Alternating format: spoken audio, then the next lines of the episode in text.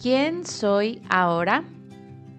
Hoy aceptaré contigo cómo es que de las cosas más duras de este año que me vine a vivir lejos ha sido el desapego familiar, en particular con mi papá. Y espero de corazón no llorar mientras grabo para ti este episodio. Orgullosamente, yo puedo decir que sí. Soy hija de papi, como comúnmente decimos en México. Y digo que con orgullo porque conozco a quienes sus papás ya trascendieron o a quienes sus papás nunca han sido una figura presente en sus vidas y eso me hace valorar aún más el yo sí tenerlo a mi lado. Puedo decir que mi papá, a como yo lo recuerdo, ha estado ahí para mí siempre que lo he necesitado. Pudo no haber estado en algún festival de chiquita porque trabajaba mucho, pero la verdad es que yo no me acuerdo. De lo que sí me acuerdo es de que todo, cuanto a materialmente se refiere, todo me lo facilitó. Mi primer laptop para la escuela, la ropa que quería, el viaje ya fuera en familia o yo sola, todos mis estudios, mi primer carro, mi casa en Guadalajara. En verdad se la ha rifado mi papá. Este año ha sido el que más adulta he tenido que ser, soltando mi apego y dependencia a él y valerme más por mí misma, sin dejar de tener presente el amor entre nosotros que hasta siento que se ha intensificado. Hoy le dedico este episodio porque reconozco cuánto él se ha superado a sí mismo en la vida. Cómo de venir de una familia con múltiples carencias se abrió paso profesionalmente. Ha tenido ingresos importantes y ha sostenido mucho de lo que hoy somos como familia.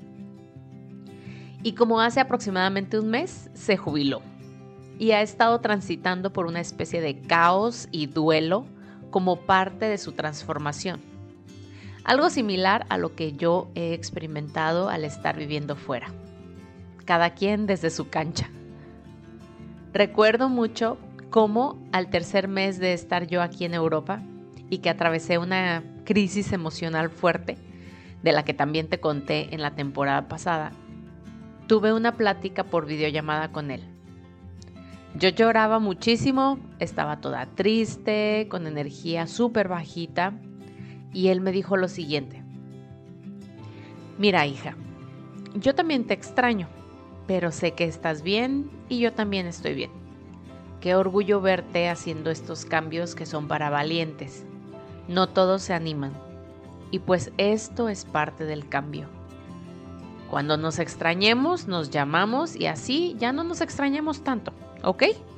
Si quieres, hablamos diario. Aquí estamos y te amamos. Y cuando pasó lo de su jubilación, yo sabía que era un golpe fuerte y que no la estaba pasando bien. Así es que yo le repetí las mismas palabras que él me dijo a mí meses atrás. Y ha sido súper bonito vernos como iguales, como seres humanos vulnerables, valientes pero cambiantes, acompañándonos aún a la distancia. Además de todo esto, hoy es su cumpleaños y se me llenan los ojos de lágrimas con emociones mixtas. Al ver que no estoy físicamente a su lado, entre tristeza por no poder ahorita abrazarlo, pero también felicidad porque está con nosotros y porque hoy soy mucho gracias a él.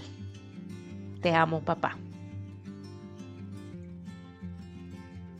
Qué gusto encontrarnos en la misma sintonía hoy recordando que la vida es tan solo un juego de colores.